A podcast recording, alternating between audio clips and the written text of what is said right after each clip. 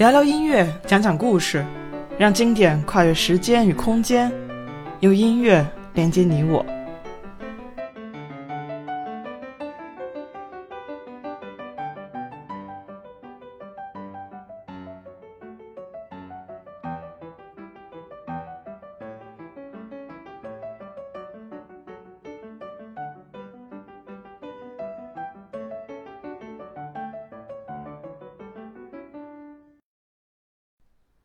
大家好，我是王一农，一名在德国的古典音乐从业者。欢迎收听一农音乐故事。维瓦尔第的小提琴协奏曲《四季》，今天终于聊到了四季的最后一首《冬》。同样的，《冬》也是一首由三个乐章组成的小提琴协奏曲。维瓦尔第在第一乐章中用重复的不和谐音程，营造出了严寒的景象。小提琴的独奏更是描绘出冬季寒风凛冽的场面。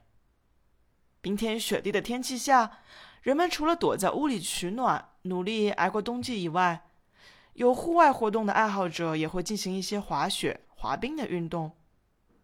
维瓦尔第在冬的其他乐章中都有提及到这些冬季元素。第二乐章用大调进行创作，一下子就让人感觉到屋外严寒下。屋内人们在壁炉旁取暖的场景，而第三乐章更多的是描绘屋外人们在冰上活动的样子。我们先来听一下第一乐章和第二乐章的开头部分，屋内屋外的氛围，大家一下子就能感觉到。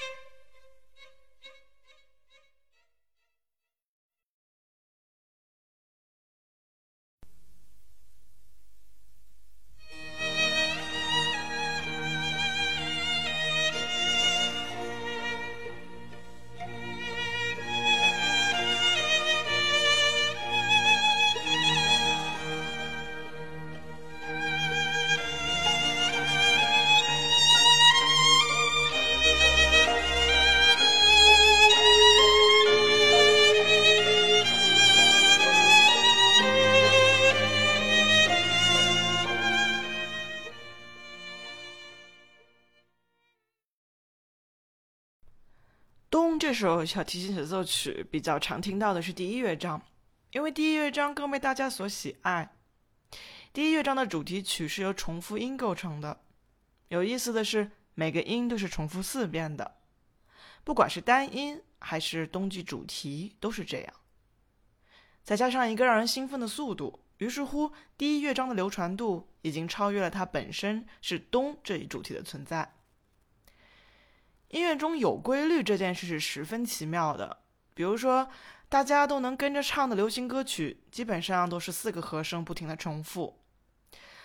让年轻人们跟着蹦迪的电子舞曲，节奏上也差不多是每四小节重复。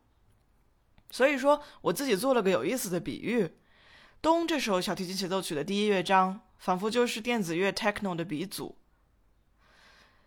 当现代音乐人在创作上没有灵感的时候，建议大家可以考考古，说不定能借鉴不少东西呢。本期节目末尾播放维瓦尔第小提琴协奏曲《冬》的第一乐章，看看大家是不是也可以跟着嗨起来。好了，本期节目就到这儿，下期见。